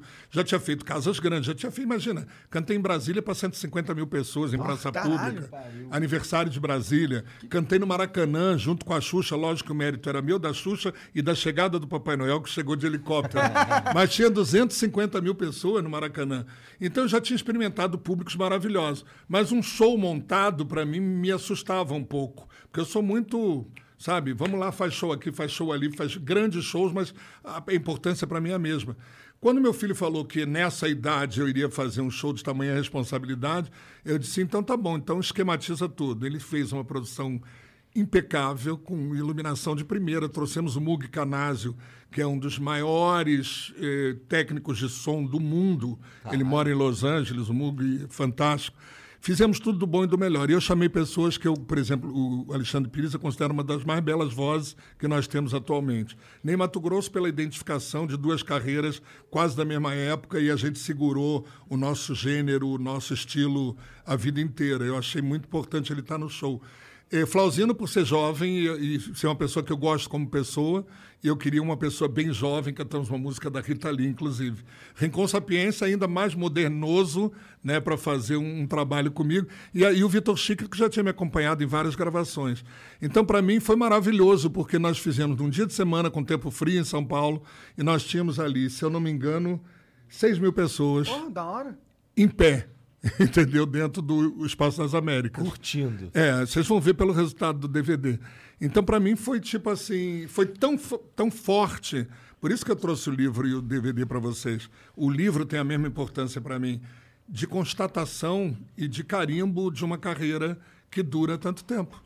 Né? Então, esse DVD foi isso, 50 anos de carreira, caramba, com esse público vibrando e cantando minhas músicas como se fosse década de 70 eu digo, gente, isso não tem preço. Então, meu filho me deu essa alegria, já falei demais, né? Meu filho, quando começou a olhar, eu digo que eu falei demais. Não, não, né? é Não, não, começou não, é pra que gente, começou eu só a chegar fui a ver. galera aí. Pensei que já era alguém para entrar Não, aqui. não, não. Claquete. Mas aí, é, vocês vão editar, né? Porque não é possível uma pessoa que Não, fala pelo amor de Deus. pessoa que fala tanto, Jamais eu bicho. cortaria Eu uma palavra demais, tua, bicho. Eu Pô, falo veio no lugar certo, então. É, mas tu tava falando do livro, que, que pra você tem a mesma importância. Exatamente. Eu nunca imaginei, porque livro, para nós, né, lá daquela época, é, é uma coisa que você bota na estante e fica gerações e gerações sendo consumida por todo mundo. Então eu tinha uma ideia de que só estaria num livro uma pessoa muito importante que merecesse a sua vida biografada. Eu tinha essa sensação. E quando a Bruna Ramos, que é a menina, ela é novíssima, ela começou a escrever com 10 anos de idade. Ela fez livros com Menescal, com várias outras pessoas. Então, quando ela me convidou para fazer esse livro, eu digo, gente, mas que vida interessante que eu tenho. Ela disse, eu vou te mostrar que vida de interessante você né, tem. Sidney? Aí invadiu minha vida por dois, três meses. Não, mas te juro, não é fazendo tipinho nem nada, não. É tipo assim, é uma vida normal. Não, não... Tudo isso que você falou é muito emocionante, porque foi muito verdadeiro e serviu muito para mim. Mas é uma vida normal e comum que todo mundo poderia levar. Não é uma vida de estrela, com problemas, com dramas e com momentos, sabe? Sei lá, revoltas, beba, é, bebedeiras. Estou agora arrasado com a minha carreira. Eu não tenho essas coisas. Eu sou uma pessoa que vou passando pela vida de uma forma muito feliz. Então, quando eu vi o livro ser feito, eu fiquei babando, né? Digo, gente, eu estou num livro nas Irmãos Vitali, que é uma editora da época também de maior respeito e tal. E quando meu filho fez o DVD, que o resultado foi esse, aí eu fiquei mesmo sabendo que não ia vender em lugar nenhum, porque nós fizemos independente de gravadora, foi distribuído depois, mas aí também os DVDs já não representam muita coisa hoje, É, hoje em dia, DVD não tá tão Entendeu? em alta, né? Mas serve para registrar definitivamente uma carreira longa. É, eu acho que como, como produto, né? Como marco, né? Acho exatamente, legal, né? assim. exatamente. E, pô, em questão de vender disco, tu tem uns discos aí best-seller, né? É, eu, eu cheguei a vender mais de um milhão de cópias. Eu digo cheguei a vender porque eu sei que os sertanejos da minha época e de agora venderam 10 milhões, enquanto eu vendi mais de um milhão, um milhão e meio e tal. De quatro discos meus, que foram os momentos da Sandra Rosa, Meu Sangue Ferve, Amante Latino, Itapapá. Me chama que eu vou. Nem cheguei a vender tanto, porque a novela lançou ele junto com todo, todo o, o- o repertório da novela e vendeu muito mais do que o Entendeu, meu, né? Porque as pessoas queriam aquela música, mas queriam as outras. E, mas aí eu tive esses momentos muito importantes, 76, 77, 78, 79. Em 80 eu mudei meu visual, tá aí no livro também. Eu comecei a cantar com cabelo de gomalina, música romântica. Foi quando eu me apaixonei pela minha mulher em 79 e me sujeitei a gravar um disco romântico e o público quase me matou, porque não queriam que eu mudasse meu estilo de jeito nenhum. Eles estavam com a razão, né? Eu podia ser apaixonado, mas para eles eu era o porra louca mesmo, que subia no palco e fazia aquilo tudo que eu fazia. Então é- são essas histórias todas, né, que passam pela minha vida e eu passo pela vida dessas histórias todas. Depois, de, depois dessa tua fase aí em 80 de cantor romântico e tal, tu voltou então. Voltei. Ao- Voltei em 81, eu já gravei de novo um disco mais abusado. Em 82 ganhei outro disco de ouro com a música Alegria de Viver, que era uma música muito, muito alegre. Mas eu vendi mais esse disco também pelo número de shows que eu fiz. Foi o tal ano que eu te falei que eu fiz 200, 200 e tantos shows. Era uma época de campanha política, onde podia se fazer com- showmício, né? Aham. E aí você cantava no Brasil inteiro para todo mundo, de graça, e praça pública e tudo mais. Então, isso aí ajudou muito na vendagem do disco. E são os momentos mais, assim, de, de- de- comercialmente falando, mais importantes da minha carreira. Só que o resto tem a mesma importância. Eu consigo olhar para trás e ver com muito mais prazer a minha carreira do que quando eu estava lá, na- lá atrás e olhava para frente. Olhando para frente, eu tinha muitas dúvidas do que poderia acontecer e agora eu tenho certeza do que aconteceu. Ah, O que é muito mais É, legal, o né? Que é muito mais legal. Pois é. Tu pretende disponibilizar esse show aqui em alguma outra mídia? Por exemplo, no, num canal de YouTube, alguma coisa? Eu pretendo, ó. Ah, tá, no YouTube? Tá no Ah, YouTube. caralho. Então aí, ó, quem quiser. É, é isso que eu digo. E eu sempre deixo por conta deles, do meu filho e tal, esse pessoal que tem a cabeça de vocês, para me dizer o que é legal fazer, né? Ah, faz, bicho, então bota. Então, eu quero. Hoje eu ouvi uma música, inclusive, no- não vou dar ideia aqui para não copiar a ideia, uma música do Erasmo Carlos, antiga, bem antiga, que eu achei sensacional, não só a batida, como a letra da música. Já está na minha cabeça. Mandei já para o Kaique, que é meu genro. Bicho, vai tirando esse arranjo aí, vamos fazer um arranjo novo. E eu quero botar na internet algumas imagens muito legais disso, porque essa música vai voltar a estourar. É uma música antigona do Erasmo, então eu acho que, sei lá, é legal poder fazer tudo isso. No Spotify, então, tem todo, todos os discos da minha carreira estão lá no Spotify. É. Todos, E- todos. E, e funcionam bem lá no Spotify, em mídias digitais? Eu acho que funciona. Eu, eu- eu sempre estou perguntando, né? E aí, está funcionando? É legal? Quando eu vi a galinha pintadinha com não sei quantos milhões de visualizações Não, mas é, do porra. meu sangue ferve por você. Não, mas eu digo comparado com se você lançasse o meu disquinho, né? O galo pintadinho. Aí É realmente. que a galinha pintadinha é um fenômeno, Fenômeno absurdo. de- absurdo, não é? Não dá pra gente falar tem sobre como. isso. Então você ter a música cantada ali, daquela maneira que nós fizemos, foi maravilhoso. Agora, isso para ser duradouro é cansativo também. Precisa ter uma disposição para se manter com esses milhões e milhões e milhões de acessos a cada momento que você vai para a internet. Eu não sei se eu, eu tenho estrutura para tanto. Eu prefiro fazer de quando em quando alguma coisa que chame muita atenção. Mesmo assim, nós fizemos uma única live nessa época de pandemia, fizemos em casa mesmo, e com o meu repertório todo, o Kaique, meu maestro no- nos teclados, só ele. E foi sensacional, nós tivemos 250 mil pessoas assistindo a live. Caralho, que Porra, foda. legal foi demais. muito, sabe? E com uma coisa que eu disse, ó, gente, tá aí a minha live. Eu estava tímido dentro de casa. Não sou um cantor para cantar sem pla- plateia. Entendeu? E fiz a live e foi maravilhosa. Foi assistida, muito bem assistida. Foda demais. Porra, 250 mil pessoas ao vivo e a gente pra caralho. Não é? Porra. Bom demais. E eu ficava só perguntando, tá bom, tá bom, tá bom. Cara, tu, tu tem. Tu, tu- tu planeja soltar músicas novas ou tá legal? Não, é, quando você fala em planeja, é a brincadeira que eu sempre usei na minha carreira. Quais são os seus projetos? Eu disse, meu amor, eu não sou arquiteto, eu sou cantor e eu não tenho nenhum projeto na gaveta para apresentar para você. Eu nunca penso no que é que eu posso vir a fazer. Eu estou aberto a fazer sempre muita coisa. Então, eu- o que é que acontece? Seria maravilhoso, mas muitas das vezes que eu tentei suplantar o sucesso de Meu Sangue Ferve, Sandra Rosa me chama que eu vou, eu não vou dizer que eu quebrei a cara, mas eu fiquei sempre no meio do caminho. Tipo assim, caramba, o pessoal quer de novo alguma coisa tão forte quanto essas músicas, né? E isso me deixa um pouco de- desanimado para fazer sempre coisas novas. Entendo. Mas estou aberto a fazer sempre coisas novas. Não, não, não penso em disco, porque disco você acabou de falar, disco não existe mais. É DVD também daqui a pouco não existe mais. Então você tem que fazer clipes. Mas não sou manita para fazer um por mês, nem um por dia, entendeu? Não dá para fazer isso, nem financeiramente. E aí eu digo, então vamos pensar em coisas que marquem cada vez mais que o Sidney Magal está sobrevivendo da sua música e da sua carreira. Isso para mim é muito importante. Aí eu deixo por conta dessa garotada que sabe pensar, sabe olhar para frente, sabe ver. Porque eu fico em casa só batendo palma. Eu quero, Entendi. por exemplo, esse nosso papo aqui, eu vou ser o primeiro a dizer, quero ver, me deixa ver, deixa ver se eu falei besteira, quero ver a cara deles, se eles ficaram felizes com a minha presença. Eu, eu sou muito assim, de crítico do meu próprio trabalho, né? Entendi. E aí eu quero fazer isso. Então, que venham coisas novas e que eu possa fazer muito bem. Porque se Entendi. não fizer, até para Bibi Ferreira eu falei isso. Um dia ela me deu um puta esporro, né? Eu vou contar isso pela primeira vez. Me mandou ir pra puta que pariu, a Bibi Ferreira. Ela disse, puta que pariu, eu já falei para você que a iluminação tá aí e ela não se mexe e você tem que estar na luz. Eu disse, eu já falei para você que eu não sou ator. Você me convidou sabendo que eu não sou ator, que eu não tenho experiência. Então vamos colocar as cartas na mesa. Eu assinei um contrato que eu desfaço ele agora, eu reincido ele agora, sem o menor ônus, sem o menor problema para vocês, para que você possa botar uma pessoa que saiba fazer o que você está querendo. E isso que eu falei para ela é o que eu faço com relação à minha vida. Eu quero gravei com o Rincon, adorei o clipe, adorei tudo. Nós tivemos também no Spotify que um milhão, um milhão, um milhão e pouco. Foi uma- ou chegou perto de um milhão.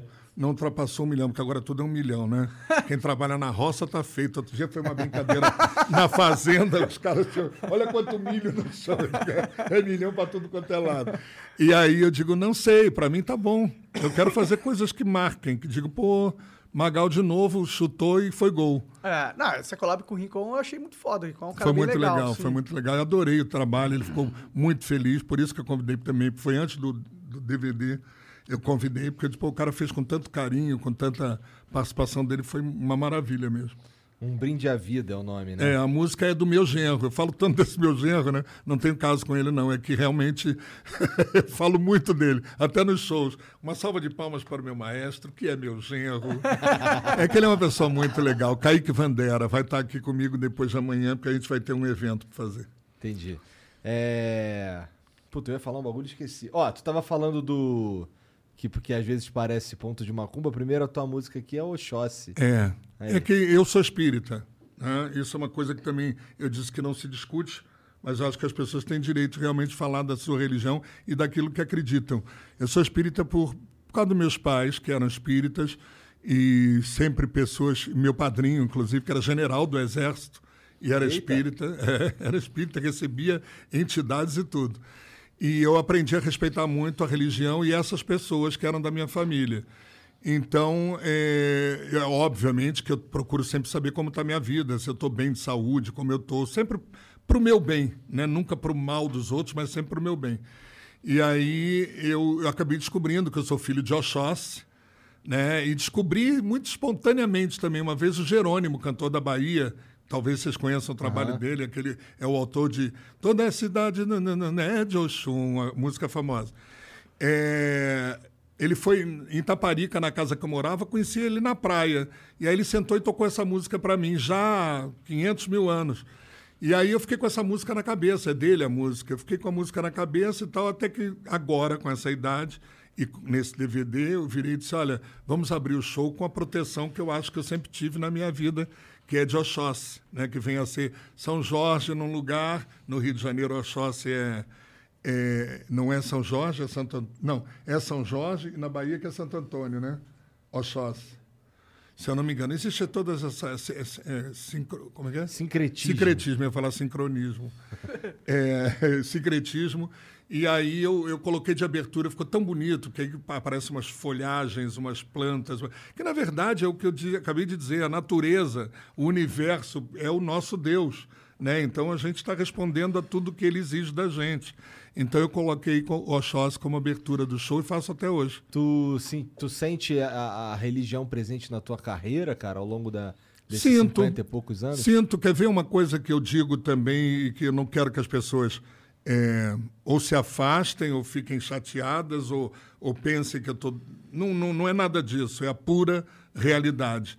Sandra Rosa Madalena, que é uma cigana, no Espiritismo existe um povo cigano também. E muitas pessoas, quando eu cantava em churrascaria, que eu ainda não era nem, imagina, não era conhecido, nem Sandra Rosa Madalena existia, eu cantava uma música, música chamada Granada. Granada, tierra sonhada por mim. Era aplaudido de pé e as pessoas jogavam rosas no palco. E várias pessoas que tinham uma espiritualidade nesse sentido chegavam para mim e diziam assim: que bonito os ciganos dançando em volta de você. Eu dizia, gente, que ciganos. Eu, porque eu, digo, eu nunca vi nenhum. Ele disse, tem, tem uma cigana linda que fica atrás de você te, com um pandeiro na mão e não sei o que. Eu fico até arrepiado quando eu falo. Então, eu, eu, eu acabei achando muito interessante a própria Sandra Rosa Madalena ter sido feita por um cara que nada tinha a ver com o espiritismo, que nada tinha a ver com isso, e ter feito uma música em homenagem aos ciganos, para que eu cantasse. E a música se transformou nesse fenômeno que é né? E aquela coisa que eu te falei das mulheres botarem a, a rosa no cabelo, são atitudes ciganas, né? E aí eu acho que, é- que tive uma ajuda, sem dúvida, uma ajuda espiritual, que eu não sei exatamente de onde vem, mas provavelmente vem dessa minha crença em tudo isso, que são as forças da natureza. Entendi. Por isso que eu gosto muito do espiritismo, do candomblé e tudo isso, porque representam a natureza. Cada santo daquele é ou é o mar, ou é a cachoeira, ou é o rio, ou é a árvore, ou é, entendeu? É, são os símbolos que eles usaram para a natureza. E a natureza é que a gente tem que ter respeito por ela e baixar a cabeça, literalmente, que para mim é o nosso Deus. E o que que te inspirou na, na tua, no teus... Porque tu tem assim, tu tem uns gestos assim, característicos, tem a mãozinha. É assim, isso. pá, não tenho a menor ideia. Sabe, eu estava viajando na, na Europa quando eu falei e comecei a. Eu sou chamado da Carmen Miranda de calça, né? Porque ela diz que tem, diz que tem, diz que tem, diz que tem. Meu negócio é todo aqui. E quando eu vou fazer alguma coisa, acabei de fazer um comercial, que não vou fazer propaganda porque eu não sei se posso. Pode, Você pode. Pode, aqui pode falar, Pode tudo. falar tudo. E ele vai vir aí, é uma novidade, está sendo lançado hoje ou amanhã? Do Banco 24 Horas. Ah, legal. E é com Sandra Rosa Madalena. quero vê-la sorrir, quero vê-la sacar. Só pra você Bater ter uma... mãozinha. É, Quero ver. lógico, porque na hora que eu fui gravar, o rapaz que é jovem e ele é espanhol, se eu não me engano, se eu não erro, não lembro o nome dele, ele falava, não esquece das mãozinhas. Eu dizia, gente, espera aí, tem uma hora que eu me sinto até cobrado demais nesse sentido. Para fazer foto, Magal, foto. Não, não, não, Magal, pelo amor de Deus. Aí tem gente que você fica do meu lado, diz, vamos fazer uma foto? A pessoa também. Eu digo, vamos. E fica esse jogo de mãos, né? Então, eu acho que as minhas mãos têm uma importância muito grande na minha performance, sem dúvida, né? Ela é meio feminina, meio masculina, ela é muito, muito minha. Eu né? acho que ela é muito magal, na verdade. Muito Tal, magal, é. muito magal, é. Lance da, da Por isso, surgiu pá. espontaneamente. Acho que nenhum outro cantor tem essa fixação pelas mãos, assim. É verdade. E é muito interessante também. Também. Que- realmente cria um, uma mitologia meio magal. É, sabe? eu falei uma parada- coisa meio David Copperfield, né? Eu estou aqui o tempo todo, estou elaborando É. a minha música, pegando a energia das pessoas e misturando. É uma viagem, de repente é uma viagem da gente. Mas é como a gente se sente, né? Por isso que eu dou continuidade a tudo isso. Eu acho legal demais. Bom, vamos ver o que estão falando aí, o que, que tem de, de comentário aí, Jean. Tem algum vídeo, alguma coisa? Não, mas tem uma. O Bruno Suter mandou uma parada. Olha Bruno lá. Suter, Bruno que legal. Suter Da mandou. Falou, pergunta pra eles. Ó, minha esposa tá falando que na Bahia é São Jorge, no Rio é São Sebastião. São Sebastião. É, que eu falei Santo Antônio, perguntei para um baiano aqui, ele ficou na dúvida. é isso mesmo, na Bahia São Sebastião. Bom, mas ó, a, a mensagem do Bruno Sutter foi: pergunta pro, pro Sidney Magal se ele ouviu a música oficial do Dragon Ball Super que eu cantei. Todo mundo fala que a voz é igualzinha Ah, dele. ouvi sim, ouvi, porque eu fico catando sempre as coisas que falam em Sidney Magal, né? Que é o meu parceiro que sustenta a minha vida. eu digo, eu sou o cafetão dele, né? É, e eu ouvi sim, eu ouvi e adorei, é sensacional. A própria filmagem, tudo é muito legal. E a voz, sem dúvida, foi na praia mesmo do Magal ali. Por que, que não me chamaram para ganhar essa grana que eu não sei. Tô brincando, hein? Bom, o JV Dovelli mandou aqui, ó. Salve, salve, Sidney Magal. É verdade que durante os shows mulheres jogavam calcinhas pra você no palco? e que uma vez uma mulher teve um orgasmo só de te ver? Uma vez, tá me desmerecendo. Olha os anos de carreira que eu tenho e faz aí pelo menos uma Rio São Paulo de orgasmos. Na verdade, que eu tenha presenciado, eu só vi uma uma vez se masturbando. É mesmo? Numa mesa na frente do, do palco. E a minha mulher também viu, que minha mulher estava assistindo o show do camarote. e Puta também viu e merda. disse, porra, o que é que eu faço agora? Ainda bem que ela não fez nada, né? Mas chegou a acontecer que eu tenha visto, né? Agora as outras, bicho, o pior não é isso. né? O pior ou o melhor é que várias dessas calcinhas que o Vando também recebia, eu recebi muitas joias de ouro verdadeiro mesmo em show jogada no palco. Tanto é que eu fiz um cordão de 150 gramas de ouro derretido de pulseiras, anéis e tudo que jogavam naquela época. Hoje em dia é bi- muita bijuteria. Mas naquela época. Mas naquela época era ouro mesmo. E as calcinhas estavam no meio. E eu pego a calcinha. Tem gente em casa que vai fazer irque. É, eu pego a calcinha, ainda hoje, de vez em quando, pinto uma louca. Eu pego a calcinha, dou uma cheiradinha, dou um beijinho e boto no bolso. Aí todo mundo vai ao delírio, né? Porque diz, meu Deus, ele é lógico que eu não, não dou uma cheirada muito forte, porque eu não sei se ela trouxe de casa ou se ela tirou tá ali na, né? depois do show, né? Depois do trabalho longínquo. Mas essas coisas sempre aconteceram, não só comigo, com o Vando, com o Fábio Júnior, enfim. Todo cantor popular que sempre teve esse lado muito sensual, sexual e tal, sempre provocou esse tipo de reação. Muitas reações loucas. Tem histórias que você vê que no livro eu nem contei, porque eu digo, gente, eu vou deixar esse livro mais leve. Né? Teve uma menina, pode continuar falando? Claro, meu amigo. Teve uma menina que entrou num. Eu estava fazendo Cine Show Madureira, lá em- no Rio de Janeiro. Era um cinema que se transformou em teatro. Minha mulher estava presente e a Dudu das Frenéticas, que cantava nas Frenéticas, minha amiga estava cantando comigo, dando uma, uma canja. Ela gravou até num disco comigo, uma música maravilhosa. E aí nós, eu recebendo as pessoas, e uma menina, essa história vocês vão adorar. Eu ia contar até no Porchat depois, eu não posso repetir agora, já contei para vocês. Ih, se fudeu, poxa. É. a história da. Quando terminou, recebi algumas pessoas, tal, 20 pulseiras ou 30. Na época, não me lembro que não tinha muito isso. E aí, recebendo as meninas, de repente abriu a porta, entrou uma menina correndo, se abraçou comigo, encravou as unhas nas minhas costas, né? apertou, trançou as pernas na minha coxa e começou a ter um orgasmo. E ela começou a revirar os olhos e se tremer toda, e a minha mulher olhava para Dudu, Dudu olhava para minha mulher e dizia: O que, que a gente faz? Eu dizia: Gente, nem eu sei o que, que eu faço. Eu deixei a perna, me lembrei daquele cachorrinho. Do... pensando nisso. Lógico, lógico que eu me lembrei, entendeu? Eu entrei no seu pensamento agora. Aí, eu, menina, ela ficou ali, ficou até ter o orgasmo e desmaiar. E aí ela desmaiou, abriu as pernas finalmente, me soltou, e aí nós colocamos no sofá, chamamos uma enfermeira, alguém que estivesse lá, para ver se ela estava tendo algum ataque, alguma coisa, mas não, foi um, um orgasmo mesmo. loucura, mano. Poderoso. É, Olha o efeito Magal. Então agora quando, quando, quando eu tiver uma transa maneira, vai ter sido o efeito Magal. Caralho. O pessoal falava naquela época muito assim, disse, ah, Magal, você faz parte dos artistas que são can- cantores de motel? Eu dizia, não, eu não faço parte. O Reginaldo Rossi, o Vando, eles fazem. Eu não faço, porque eu não- nunca imaginei um cara transando. Comigo, vamos! Quero vê-la sorrir, quero vê-la. Nunca imaginei. As músicas são muito mais suaves do que isso, né? Se te agarro com o outro. O cara não vai pra cama cantar essas coisas. Na pior das hipóteses, me chama que eu vou, mas tudo bem. É. É verdade. Não é dependendo do que a gente imagina. Ô, Jean, tem um vídeo aí do João B. Procópio. Boa noite, Flor Magal, cara. Sou teu grande fã, influência vida dos meus pais. Eu sou um pouco ligado à música, então eu digo: tua voz é uma das mais fortes e bonitas do Brasil, quiçá do mundo.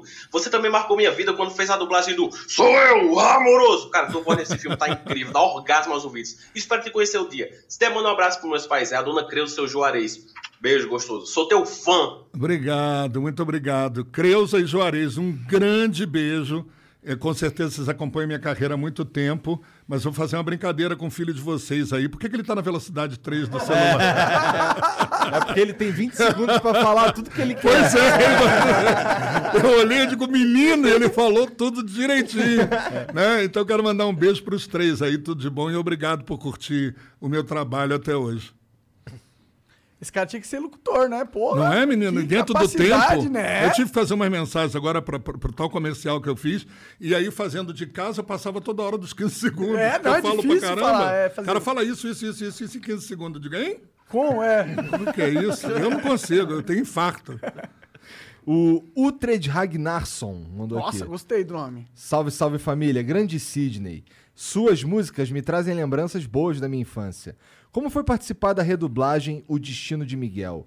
Dei muitas risadas. Acha que hoje ainda teria espaço para essas brincadeiras ou politicamente correto acabou com isso? Ah, gente, quando você fala. Eu agora me arrepiei.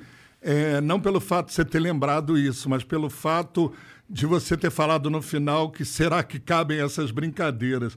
Brincadeira é brincadeira, né, gente? A gente tem que encarar como brincadeira e se divertir ou não, de acordo com a nossa cabeça e tal. Enfim, sair da sala, que nem o Rassum falou, existe controle de televisão e existe ingresso para você comprar para ir num lugar ou não ir. Agora, assistir um comediante falar o que ele quer para divertir a grande maioria, desagradar dois ou três, é desleal isso. Você não vai. Você já sabe que ali vai acontecer isso.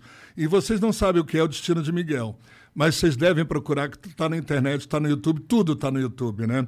Isso aí, um dia eu estou fazendo um programa de televisão na Globo há muitos anos, não é novo não. E aí chega uma pessoa para mim, um produtor, que também ele vai ficar furioso, porque eu vou. Acabei de esquecer o nome dele, mas é por causa do pessoal que estava fazendo esse projeto. Não era projeto. Dublagem de um filme importantíssimo, que era Romeu, e eh, Romeu e Julieta, não, Shakespeare. Shakespeare Apaixonado. E era a história de Romeu e Julieta. E ele chega para mim e diz assim: Magal, você quer participar de uma coisa louca que nós estamos fazendo ali no estúdio, dentro da TV Globo? Eu- é um pecado eu esquecer o nome dele, porque ele é uma pessoa conhecida de vocês, com certeza. E aí eu peguei e disse: o que, que é? Ele disse: nós estamos fazendo uma, uma dublagem de sacanagem dessa Shakespeare, Shakespeare apaixonado. Tá o Wagner Moura, Caetano Veloso, olha o pessoal que estava fazendo. Porra. É, e mais quatro ou cinco artistas também lá da Globo, caras fortíssimos. O Lázaro Ramos também estava. E o que é isso? Era uma dublagem de um filme onde tudo, os diálogos todos eram mudados para sacanagem. Então, para você ter uma ideia, o Romeu chegava e. Eu não sei se posso falar isso também, Bom, mas o Romeu chegava. O Romeu chegava e dizia: é, Estou aqui porque eu deitado na cama, e é um filme real, né? Estou aqui deitado porque eu estou muito confuso e eu não sei, o meu negócio agora é comer toba. Vocês sabem o que, que é. E aí e, eu- e o médico dizia, mas como assim? Por que essa fissuração por toba? Ele disse, não sei, mas eu estou querendo comer o toba de todo mundo. Aí o médico disse, não, o meu não, pelo amor de Deus. Era uma coisa nesse nível para vocês entenderem o que é. Só que uma boa parte do filme toda com, com nós fazendo as vozes. E aí eu fui convidado e participei, muito pequena a minha participação, mas foi muito engraçado. Eu até hoje mostro para os meus amigos que eu digo, gente, é genial isso. Por isso que ele perguntou se é politicamente correto, porque se fala de todas as maneiras ali, brinca-se de todas as mundo. formas, zoa todo mundo, e o filme ficou a cara daquilo. Parece que existe um filme. E eu soube na época que o. Ai, o nome vai me faltar. Que ele levou. Por, ele estava nos Estados Unidos e encontrou com o ator que fez Shakespeare apaixonado e contou que tinha feito isso e mostrou e que o cara delirou, cara. Disse, Nunca, só vocês brasileiros são capazes de fazer um negócio desse. Realmente é sensacional. Maneiro. Se alguém em casa souber de quem eu estou falando, me, me relembra aqui para não ser faltoso com ele. O Eliseu da Telerge manda aqui. Salve, salve família. Sidney, parabéns pela sua carreira. Tenho quase 50 anos e lembro bem da década de 80. A primeira vez que eu transei foi em uma festa no subúrbio do Rio. Tava tocando Sandra Rosa Madalena na vitrola. Saúde pra você e sua família. Igor e Monark, pau no cu de vocês. E no do Romeu também, que era isso que eu queria falar e não falei. Mas, para falar a verdade, eu me assustei agora. Eu pensei que ele estava num subúrbio do Rio de Janeiro quando encontrou comigo. Ele ia sair com uma menina. Eu digo, bicho, não começa a falar da minha vida, né? Porque eu sou carioca, né? E morei quase minha vida toda no Rio de Janeiro. Ah, é, o cara transou pela primeira vez ouvindo Sandra Rosa Madalena, cara. Aí, ó. Eu falei que não tinha, né? Pois é, mas tem. Te provou ao contrário. Pois é. Bom, Sidney, cara, muito obrigado pelo papo. Obrigado por vir aí trocar essa ideia com a gente. Me diverti pra caralho. Que bom. Espero que tenha sido legal também pra você. Muito bom. Eu já tinha. É, é- é muito fácil quando você tem uma vivência, uma experiência que eu chamo de vida, não por causa da idade, mas experiência de vida, e que você mata a charada das pessoas pelo olhar e pela forma de expressar. Por isso eu quis ver vocês em outras, outros papos de vocês. E eu tinha certeza que eu seria recebido dessa maneira, que eu teria abertura para falar da minha maneira, ser eu mesmo, e que vocês são o sucesso que são exatamente por isso. Porque as pessoas querem muito a verdade de todo mundo. E essa verdade tem que ser mostrada, seja bonita, seja feia, seja de que jeito for. E eu quero agradecer, mandar um super beijo a todo o pessoal. Quem gostou pode dizer que gostou pra caramba. Quem gostou vai lá no meu, no meu Instagram. Enfim, falem o que vocês quiserem, porque eu preciso muito saber do prazer de vocês quando eu estou presente fazendo alguma coisa. O meu prazer foi muito grande em estar com vocês, sem Pô, dúvida. obrigado, cara. Obrigado, cara. É muito arroba. Sidney Magal Oficial. Isso. Em todas as É redes isso? aí. Vai lá. Exato. Eu tenho que perguntar, não é da minha época isso. arroba, arroba por quê? Por que, que ela fez?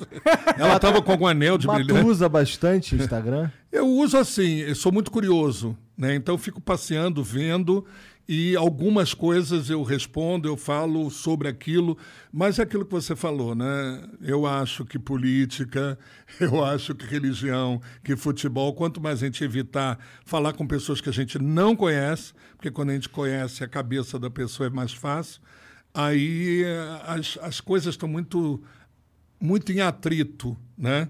E aí eu fico muito na minha, só vendo, dizendo, pô, que bobagem, por que, que eu vi isso? Outro dia minha mulher, não vou citar o caso só para terminar, mas minha mulher falou de uma situação que eu fui falar num show meu. Ela disse, você não devia ter falado nesse show porque você assumiu uma certa postura. Eu digo, mas gente, eu pensei que a vida era para isso, né? Para a gente assumir posturas e posições e pensamentos.